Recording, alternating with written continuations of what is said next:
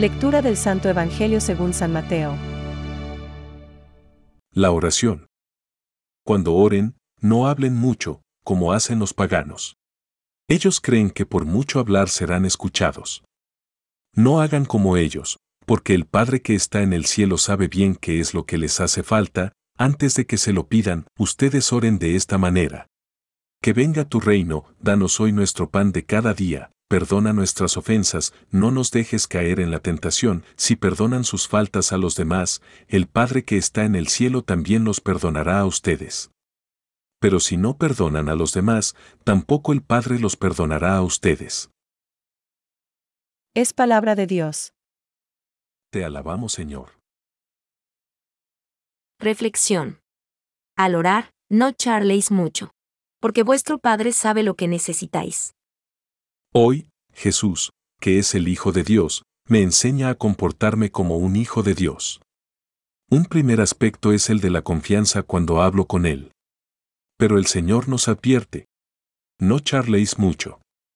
Y es que los hijos, cuando hablan con sus padres, no lo hacen con razonamientos complicados, ni diciendo muchas palabras, sino que con sencillez piden todo aquello que necesitan.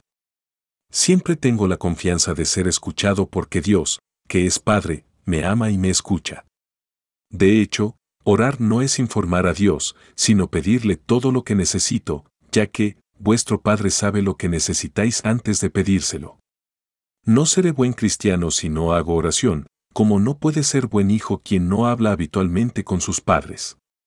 El Padre Nuestro es la oración que Jesús mismo nos ha enseñado y es un resumen de la vida cristiana.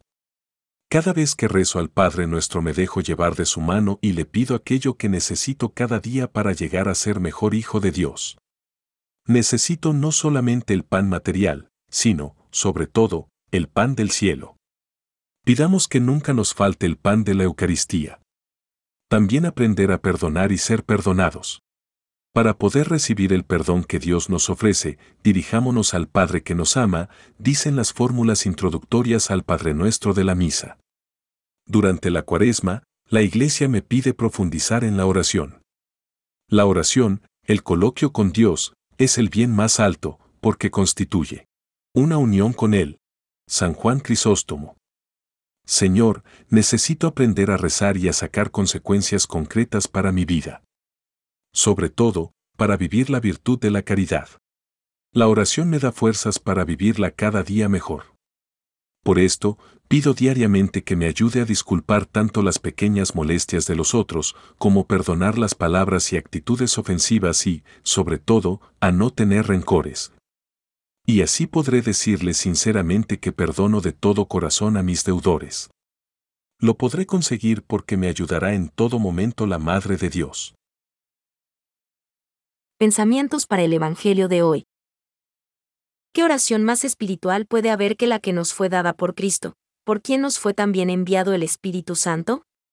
¿Y qué plegaria más verdadera ante el Padre que la que brotó de labios del Hijo? San Cipriano. El Padre nuestro comienza con un gran consuelo. Podemos decir Padre, porque el Hijo es nuestro hermano y nos ha revelado al Padre porque gracias a Cristo hemos vuelto a ser hijos de Dios. Benedicto XVI. Podemos invocar a Dios como Padre porque Él nos ha sido revelado por su Hijo hecho hombre y su Espíritu nos lo hace conocer. Lo que el hombre no puede concebir ni los poderes angélicos entrever, es decir, la relación personal del Hijo hacia el Padre.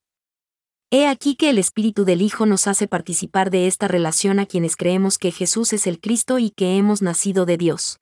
Catecismo de la Iglesia Católica, número 2.780.